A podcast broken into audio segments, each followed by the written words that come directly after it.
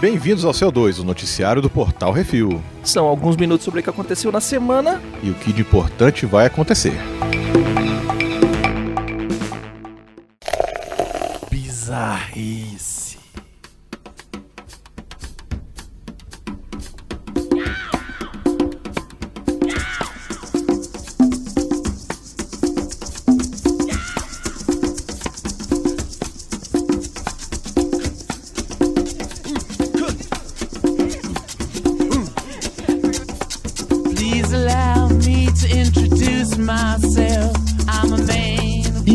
De Satã, olha aí, elogia Christian Bale.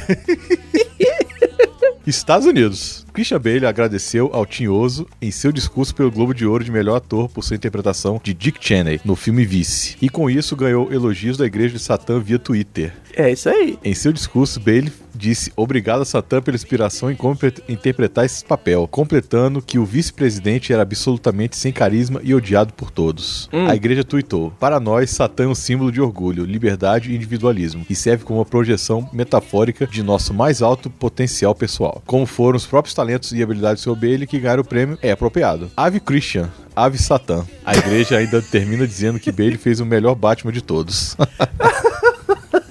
Velho, tem que ser, tem que surfar onda, é isso aí. Mas ele falou de sacanagem, não falou por causa da igreja, né? Não, ele falou porque o Dick Cheney é o demônio. Ah, tá. Dick Cheney é o vice-presidente que deu um tiro de 12 na cara do outro cara, velho. Tá. Que eles estavam, entre aspas, caçando. Ah, a igreja aproveitou, né? É, lógico, viu beleza. ali, o cara levantou, eles Ataque de cortam. oportunidade, pronto. Uhum. Maravilha.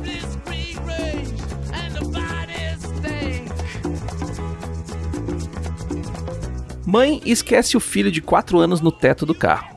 Perth, Austrália. Uma mulher de 36 anos foi autuada por direção perigosa. Em um vídeo de câmera de segurança, uma criança de 4 anos vestida só de fralda se agarrava ao teto do seu carro em movimento por cerca de 10 minutos. É Homem-Aranha. Ah, vai lá. O fato ocorreu na rodovia entre os subúrbios de Camilo e Harrisdale. Na rodovia, meu. Mas é rodovia. É Homem-Aranha mesmo. Foi picado. Não, não, não foi assim, tipo, botei o menino em cima do carro pra guardar os negócios e depois, na saída do, do prédio aqui, do, do condomínio, o pessoal falou: Ei, tem gente que tem moleque em cima do seu carro. Não, É, na pois rodovia, a mulher saiu dentro do. Meu E na irmão. rodovia nos Estados Unidos você tem que correr. Austrália. Onde for. mesmo no Brasil. rodo... é, segundo os tiras, ainda tinham outras duas crianças dentro do carro, mas elas estavam devidamente amarradas em suas cadeirinhas. Aparentemente, a mãe esqueceu a terceira criança no teto do carro e só lembrou quando outros motoristas a avisaram. Caralho, rapaz, isso não existe. Testemunhas dizem que o moleque não aparentava saber do perigo que estava. E aí, abre aspas, moleque tava de boa e curtindo a É. viagem, disse uma testemunha. Ou seja, o moleque é o Tim Wolf, velho. É, é mesmo. Cacete. Caracoles, velho, eu já falei, bicho, as pessoas deveriam fazer uma prova pra poder ter filho, bicho. É mesmo. Porra, é, sem, sem dúvida.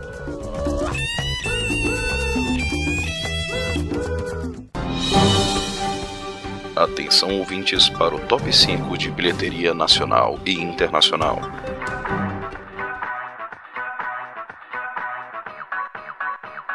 E vamos ao top 5 bilheteria nacional, Zitos. Uhum. Olha aí Oh. o que, que aconteceu na primeira semana de estreia do Wi-Fi Ralph aqui no Brasil, hein? Wi-Fi Ralph quebrando a internet, ficou em primeiro lugar Uhum. com mais de um milhão de ingressos vendidos. É, gente, tá valendo, velho. Wi-Fi Ralph é um filmão. A gente assistiu na CCXP, vale a pena pra caralho. É, ainda vou assistir. Aquaman está em segundo, Uhum. com mais de 670 mil ingressos vendidos nessa semana, num total de mais de 6 milhões 650 mil ingressos vendidos. É, velho, Só é, é por isso que eles vêm pra cá, fazem estreia aqui e tal, não sei o que. É por causa disso aí, ó. 6 milhões Claro. e 600 mil ingressos, velho. Pois é. Minha Vida em Marte, filme brasileiro, com o Paulo Gustavo.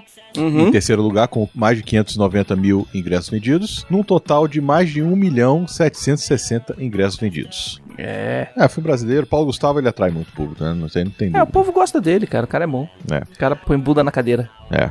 Em quarto lugar, a estreia também de Dragon Ball Super Broly. Não, o filme Dragon Ball Super Broly.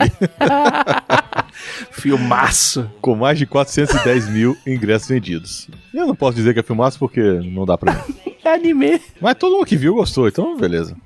E eu fui na cabine, puta merda, sozinho ainda. Em quinto lugar, Bumblebee consegui ver. Curtiu? Curti, muito bom. Eu quero ver também. Com mais de 280 mil ingressos vendidos nessa semana, num total de mais de 1 milhão 180 mil ingressos vendidos. No top 5 de bilheteria dos Estados Unidos, temos Aquaman com 31 milhões no- na semana, no total já 260 milhões de dólares. Em segundo lugar, a estreia Escape Room, que a gente viu alguma coisa dela lá na CCXP e promete com 18 milhões e 200 mil dólares. É com a menina do Demolidor, né? E isso é com a Karen do Demolidor. É, aquela ruivinha maravilhosa.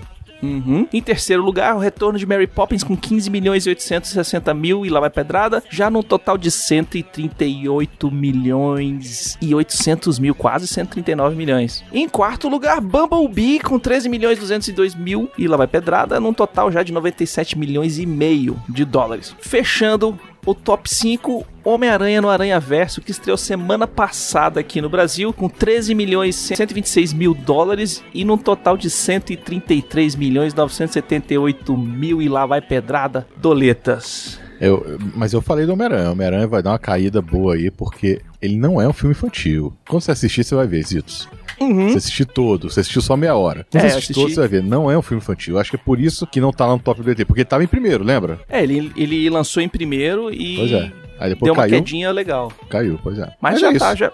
Mas assim, pra animação já fez metade do Aquaman, velho, já tá feliz. Aí, pô, ganhou Né? o Globo de Ouro, pô.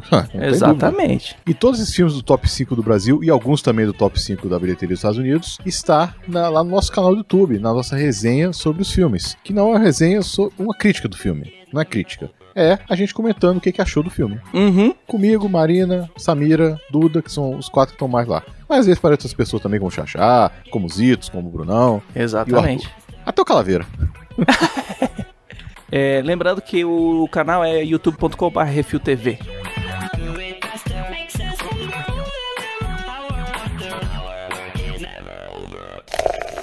Cinema.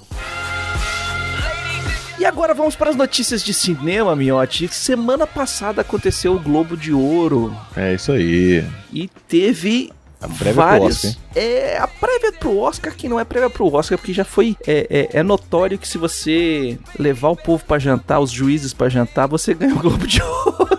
É, também. O Oscar também, né? O Oscar também. Tem Mas é o Oscar. É, mas que o Oscar, é- o Oscar é muito mais gente, né? São, é, são todos os membros da academia do, do cinema. E já o Globo de Ouro, não, são 40, 50 pessoas que, que votam. É, tem isso. Então é, é- é mais fácil. Mas o grande vencedor da noite foi Green Book, o guia que levou a estatueta de melhor filme no gênero musical ou comédia, levou o melhor roteiro e melhor ator coadjuvante pro Mahershala Ali. É, Bohemian Rhapsody levou o melhor filme de drama e melhor ator de drama com Rami Malek e a Glenn Close ganhou a estatueta de melhor atriz de drama pelo filme Esposa. Aí é engraçado, né? Eu, tenho- eu preciso comentar sobre isso. A gente gravou o Vale a Uhum. Pena, do filme A Esposa, Hum. na sexta-feira, antes do, do Globo de Ouro. Sim, E eu e Marina falamos. É atuação pra Oscar. na segunda a bicha e já na tava com segunda ela ganhou Globo de Ouro. Uhum. E tem gente que acha que a gente não entende de cinema, que não É, sabe tá o que é vendo? uma atuação. É, né?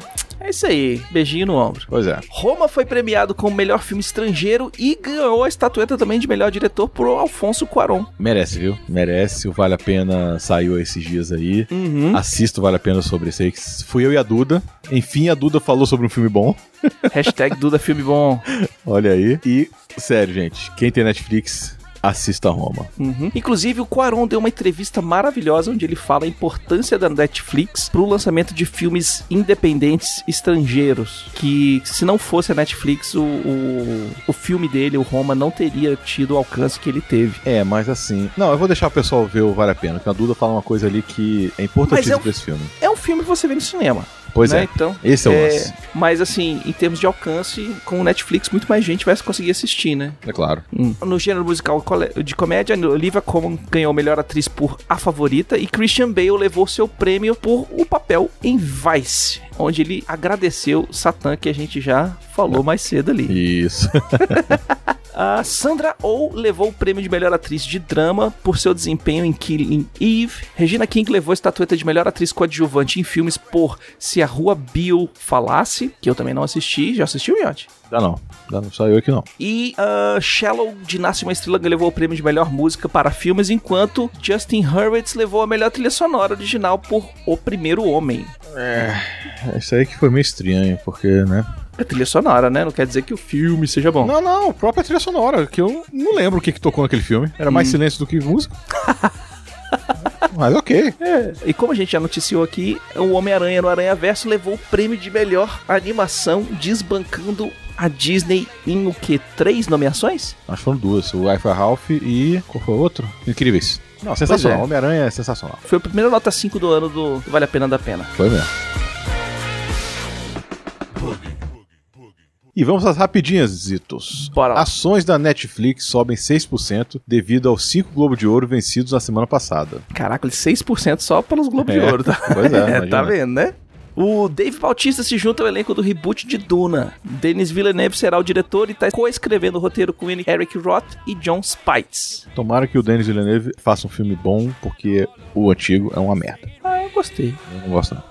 Premiado como melhor filme de drama e melhor ator, elenco e produtores de Bohemian Rhapsody não mencionam o diretor Brian Singer. Isso foi foda, hein? Uhum. Todo mundo agradeceu, falou bem, ok, muito obrigado, obrigado aos escritores, obrigado ao Queen, obrigado ao e-mail, blá, blá, blá, blá, blá, blá, e foi embora. Pois é. Disney Plus não fará filmes originais de Star Wars. Quem confirma isso é Bob Iger, o presidente da Disney. Ele diz que os filmes serão feitos para o cinema e irão para a plataforma depois. Ah, agora eu entendi, tá. Eu tava até assustado. Porque um filme da, de Star Wars custa mais de 100 milhões de dólares. Ele é caro. E se ele. E quando ele lança no cinema, ele faz bilhões Claro. de dólares. Pra que, que eu vou gastar 100 milhões e botar um negócio no Disney Plus? Se eu posso fazer os bilhões lá fora e depois dele lançar em Blu-ray e etc e tal, eu ponho ele no, no Disney Plus, sacou? Mas vão ter os seriados, né? Que já estão confirmados. Mandalorian, já tá confirmado um do. Um spin-off do Rogue One. Ah, é? É com o Cassian Andor. A história Ah, tá, dele tá. antes. Aham. E já tem um, já tem um monte de coisa da- do Star Wars que vai acontecer é, no Disney Plus. Beleza. Venom 2 já está em pré-produção de acordo com a Sony. É, a gente eu não falou. vi um, então não sei. A gente falou, esse filme vai dar, vai dar bilheteria, quando dá bilheteria eles fazem o dois. A CW autoriza a gravação do piloto da Batwoman. A gente noticiou já ano, no ano passado o casting da Batwoman nos seriados da CW, né? Seriado do Flash, do Arqueiro Verde, da galera toda lá, da, da Supergirl. E eles fizeram casting da é, Batwoman pra fazer um crossover aí que teve. E a CW já vai fazer o piloto pra ver se lança a série. Maravilha. Alan Alda receberá Life Archivement Award nos prêmios de Screen Actors Guild. Alan Alda é conhecido por Mesh, Do Que as Mulheres Gostam, Crimes e Pecados e Todos Dizem Eu Te Amo. E tem um filme também que é muito bom dele, viu? Hum. É o, o Quarto Poder. Ele tá no filme também. O Alan Alda era o chefe do, do Mel Games no, no filme que as mulheres gostam. Paramount coloca Star Trek na, 4 na geladeira. Pois é, por quê? Porra. É. Não Sacanagem. sei, né? Não sei, não sei. É aquele negócio. Não deve estar com roteiro bom. O JJ tá fazendo Star Wars. Pode ser isso. É. Sabe?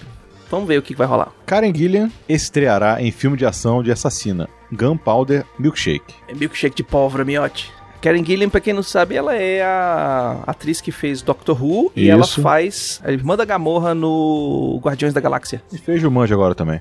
E que fez Jumanji agora. Kevin Feige confirma que Guardiões 3 ainda será feito, só não por agora. Ou seja, vai ficar pra depois. É, não agora, se não é agora, é depois.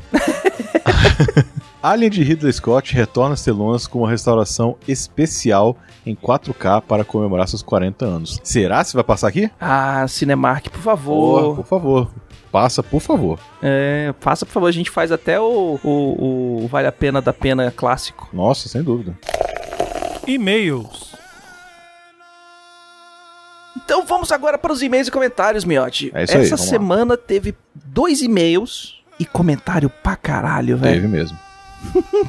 O Henrique Santos mandou um e-mail falando: Salve rapaziada, aqui é o Henrique Santos de Cotia de São Paulo. Tô passando pra recomendar um filme bem ruim pra uma live futura. Aproveito o ensejo pra elogiar a live do Hentai Kamen. Ouvi com um mês de atraso e não quis mandar e-mail atrasado só pra elogiar. Agora, ainda para recomendação, A Pérola se chama A Maldição da Vampira, filme franco-belga dirigido por Jesus Franco. Me foi apresentado como um terror clássico, mas quando eu comecei, Jesus, não vou conseguir, tosco demais. Só que eu estou curioso, e como vocês têm o dom de melhorar em 200% certas obras, lembrando que em Portugal obra pode ser entendido como merda, Aqui também.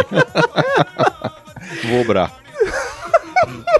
Tenho certeza que você que com vocês eu consigo ir até o final e talvez até me surpreender com um filme não tão ruim assim. Mas sozinho no tédio da madrugada tá difícil, viu? Do demais, o cast tá ótimo, espero que cresçam muito ainda. Por enquanto não figuro entre os padrinhos mesmo querendo já há um bom tempo, mas tá difícil sair da estatística de desempregados nesse país. Acabei de me informar e uma hora vai. E quando essa hora chegar, eu vos apadrinharei com muito gosto seus lindos, suas lindas. Então, um aperto abraçado pra vocês e fico na guarda da live desse mês. Já há alguns anos tem sido muito divertido assistir os filmes mais variados acompanhados de vocês. E logo depois ele mandou outro e-mail. Exatamente. Ah, Oi, é o Rick de Cotia de novo. Não assiste o filme da vampira, não. É uma Emanuele piorada, constrangedor.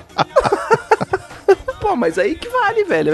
O live é filme ruim. Pois é, assim, informando pro pessoal da live, é, que, que escuta a live aí, os nossos Uhum. ouvintes, as lives já estão todas gravadas. A Sim, de próxima janeiro. é terrível, né, Zitos? Caracoles. É terrível. É porque É. eu me enganei de filme. Eu- não, é que eu me enganei. Eu botei pra baixar um filme, só que na hora que veio um filme, veio outro. Aí eu não vi, eu não, eu não conferi. E a gente falou, foda-se, vamos assistir. Pois é, agora vai, né? Já tá aqui.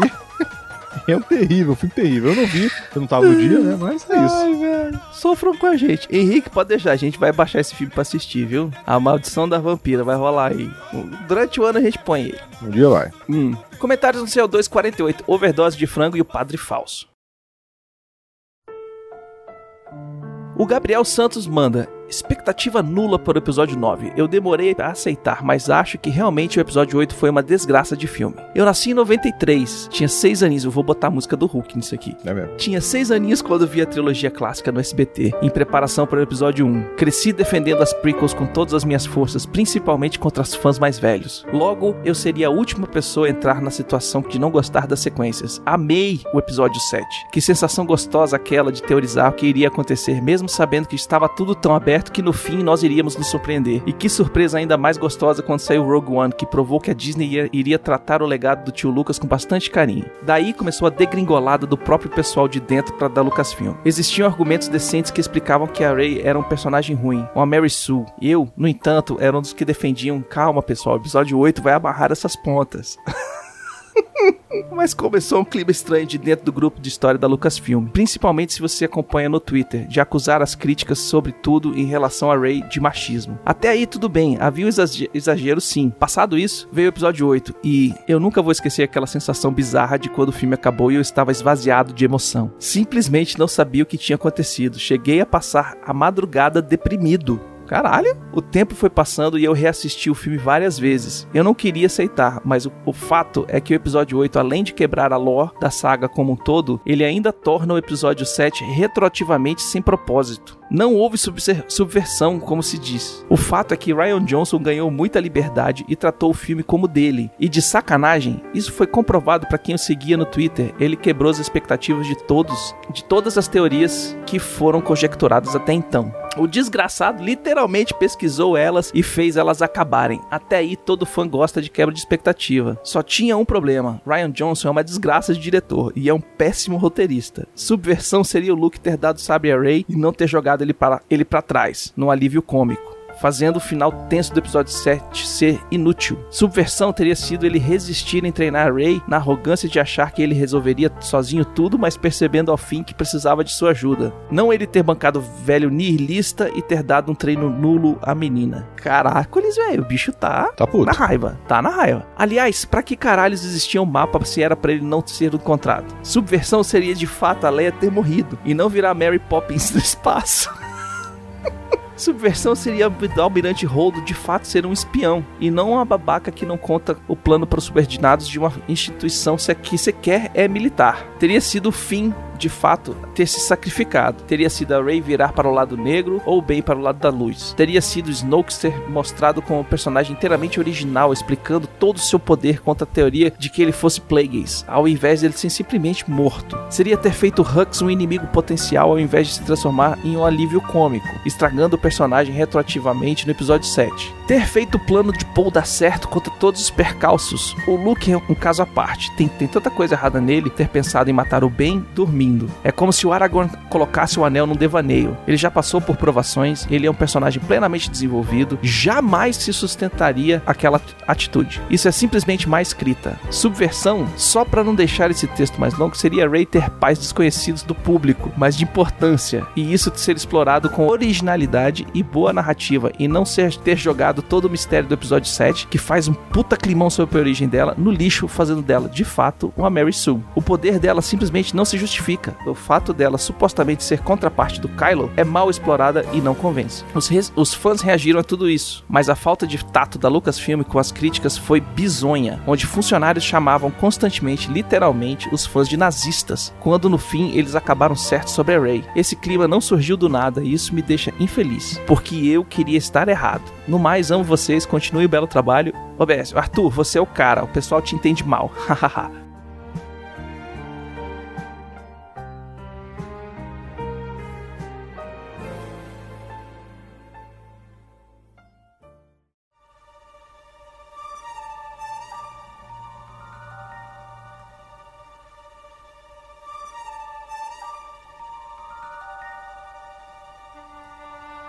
e aí, Miotti? Ah, é assim. Não, a opinião dele, beleza, sem É. problema nenhum. Mas ele Opinião? queria um Império Contra-Ataca de novo, pelo que eu tô vendo aqui. É, aquele, Ele aquele queria que negócio. fosse igual. Hum. Assim, tudo bem, o- o- o- os fãs de Star Wars, a gente conhece um, Alexandre da Fiction. Sim, Ele é puto da vida com esse filme também. Ele saiu do filme triste. A gente Tristão. lembra? Eu falei, não acredito, Uhum. Alexandre, você não gostou desse filme. Sério, assim, eu achei sensacional. A Leia usar força, pra mim, foi a parte mais emocionante do filme. É. Sabe? Eu acho A- que é- Na verdade, a, a força ajudar a Leia naquela hora. Exato. Certo? Não foi ela que usou. Uhum. Então, assim, sabe, eu, eu queria ver algo diferente. Que nem eu reclamei da Mary Poppins. Eu não queria ver um filme igual que como foi o da Mary Poppins. No Star Uhum. Wars eu vi algo diferente. Se É. eu visse o Império Contra-Ataca no, no episódio 8, eu ia ficar muito puto.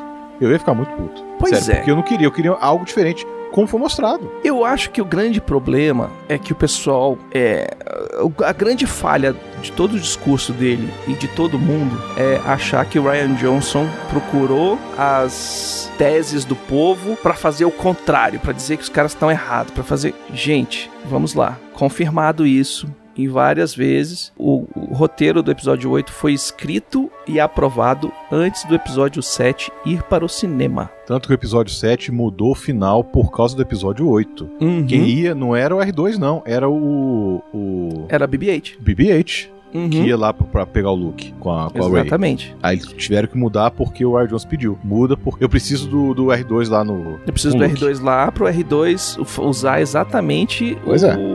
O holograma da Leia. E outra coisa, o próprio Ryan Johnson mostrou que eu vi Twitter dele.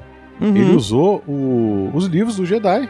Sim, ele não jogou, eu, ele não tenho, cagou aquilo, não. eu tenho todos os livros Eu também, que ele. eu também que ele tenho aquele código Jedi, essas coisas todas. Isso. Eu tenho aqueles livros e exatamente aqui, eh, todas as coisas estão ali. É, novamente, o que tá no episódio 8 não foi o Ryan Johnson que escreveu sozinho. Ele é o principal escritor e a Disney editou, aprovou e eh, colocou pra frente. O próprio É, JJ. o queria- próprio assim, JJ queria fazer esse revisou. filme. Uhum. Né? O próprio J- o JJ queria dirigir esse filme. É. Ele queria pegar o, o- o roteiro do cara e falar assim: eu quero executar. Porque direção é executar, é executar roteiro, né? Então, é. Cara, Outra coisa entendo. que tem que ter, assim, as pessoas têm que entender uma coisa. É, roteiro é uma coisa, história é outra. Uhum. O cara não pode falar que o cara é um péssimo roteirista, porque o filme não tem, eu para mim não tem é, furo de roteiro.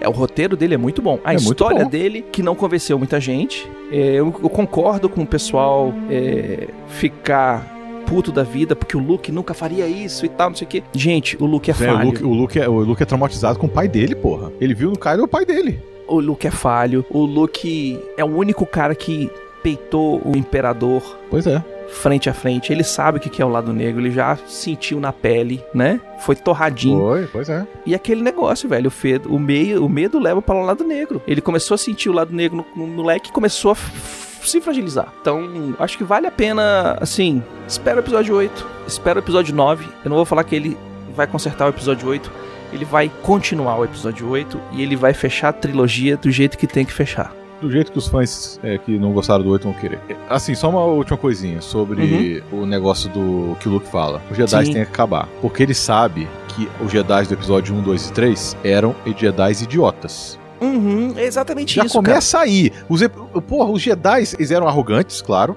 Todos eles Exato. eram arrogantes, se achavam Uhum. o pica da galáxia e não conseguiram enxergar a porra do, do Imperador. Assiste o episódio. Os prequels, né? Isso. Assiste o episódio 1, 2 e 3 e presta atenção em quão, quão arrogantes são os Jedi, quão malicioso é o Palpatine e, principalmente, presta atenção em uma coisa: os representantes do lado é, da luz da força eles decidiram se aliar a um governo. Automaticamente a força vai ter que ter alguém para se aliar a todo mundo que não faz parte daquele governo. E esse é o grande problema dos Jedi. Eles tomaram um lado. Se eles ficassem como sendo aqueles monges zen budistas que não tomam parte, que eles sempre são neutros, que eles vão olhar os dois lados, vão decidir é, é, é, o qual está mais correto naquela situação, sem tendência de política. Cara, o episódio 1 já começa com Jedi sendo enviados para resolver problemas políticos. Pois é. A falta do balanço na força é os Jedi estarem todos, pegarem todas as crianças que são sensitivas na força e botarem dentro da, dentro da República e falar assim: ó, vou treinar vocês, vocês vão ser foda, quem não tá na República não vai ganhar treino, e se ele ficar muito forte a gente vai lá e mata, porque ele é do mal, porque ele não é do nosso lado. E essa galera aqui vai ficar subjugada à República. Que a República precisar, a gente vai lá. É- Esse é o grande desbalanço da força. É. Então é isso. É, você que Uhum. gosta tanto, ele mesmo, o Gabriel Santos, falou que adora, defendia o episódio 1, 2 e 3. Uhum. né? Então, assim, ele agora tá invertido, né? Inverteu, porque ele agora odeia o episódio 8 e tá sendo o velho que reclamava do episódio 1, 2 e 3. É, exatamente. É, então, Mas assim, assim, deixa eu terminar a trilogia, ver o. É, vamos acabar primeiro. É. E assim, de qualquer forma, velho, é melhor. Vai achando que vai ser ruim. É. Esse é o grande problema. O episódio 7 foi um filme fera pra caralho. E todo mundo falou assim: cacete, se isso foi fera, o próximo vai ser mais fera ainda. Por causa do Império Contra-Ataca. Aí eu falei: não, gente, vai, vai, vai achando que vai ser ruim, que vai ser melhor. Né? A expectativa que o pessoal criou individualmente fez o episódio 8 não ser tão bem visto. É, pois é. E o próprio Gabriel Santos manda uma outra mensagem falando: Puta merda, escrevi demais, desculpem, rapazes. é, não, tá, tá de boa. Falar de Star Wars a gente se amarra, principalmente eu e Miotti. É, é assim mesmo. Pode escrever Uhum. que a gente vai comentar aqui, né? Nada puto um com o outro, não tem nada a ver, você tem Não, sua não, opinião, tá? Uhum. Só a gente tenta falar aqui o que a gente entendeu do filme e você Isso. aceita ou não. É, exatamente.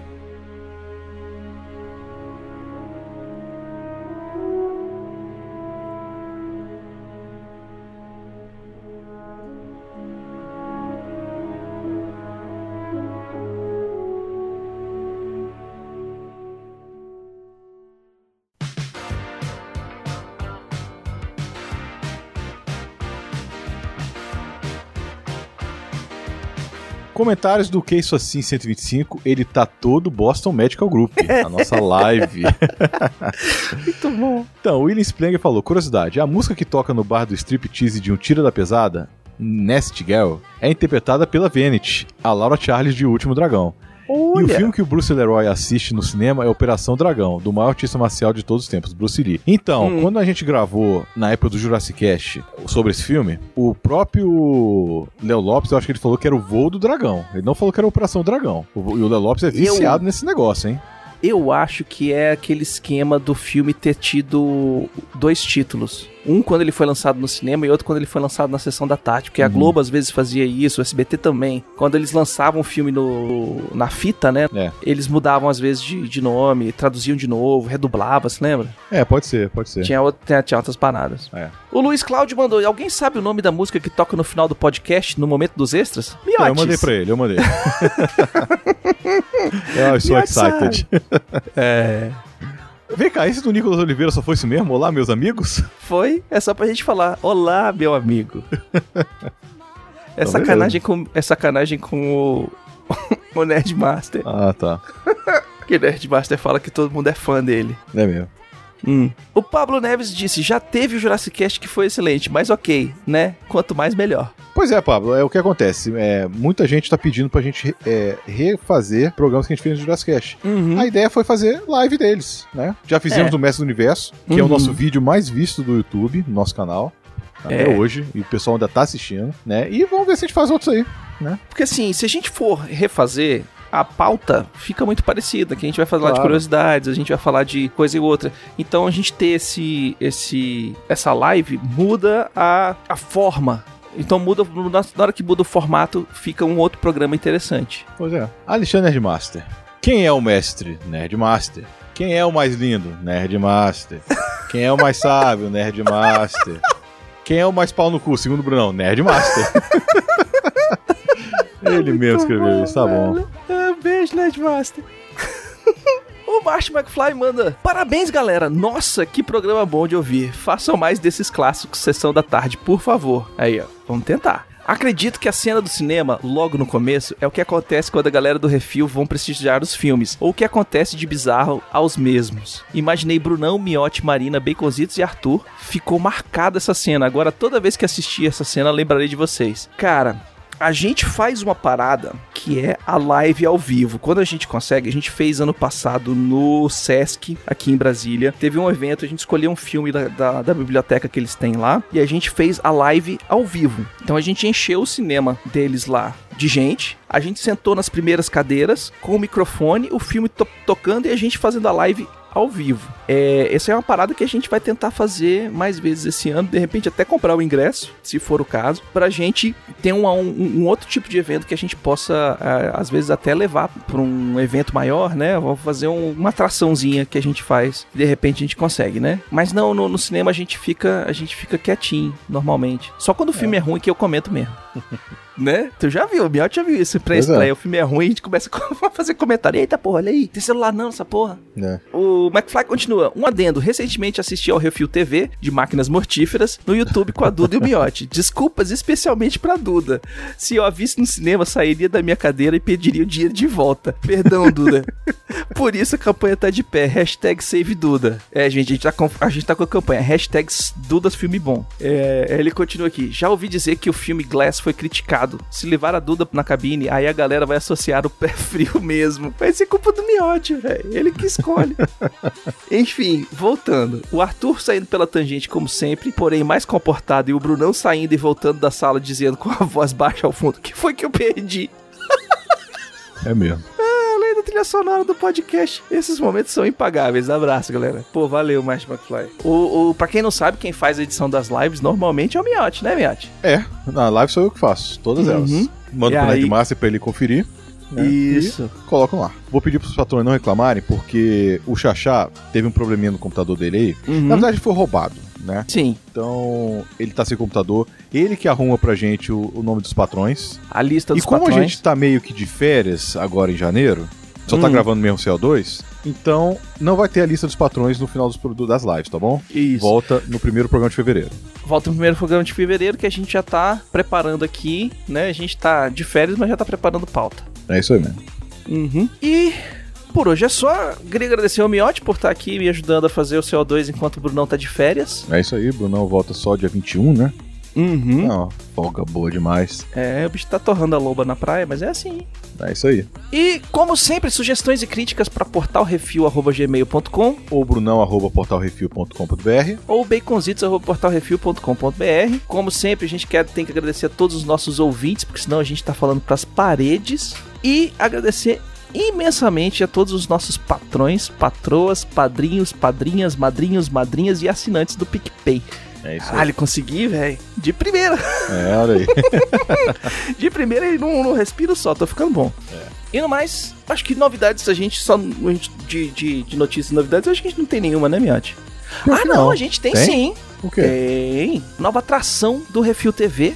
Vai lá no youtube.com.br Refil TV e procura Sofá com S. É isso mesmo. Com a Samira, que Só todos vai. adoram, Uhum. falando sobre séries. Ela me contou que aquele programa que durou mais ou menos 15 minutos teve Hum. uma hora e meia de duração. A gravação. A gravação. Caraca, eles, velho, vocês são muito ninja, velho. Eu não consigo fazer isso, eu fico com pena.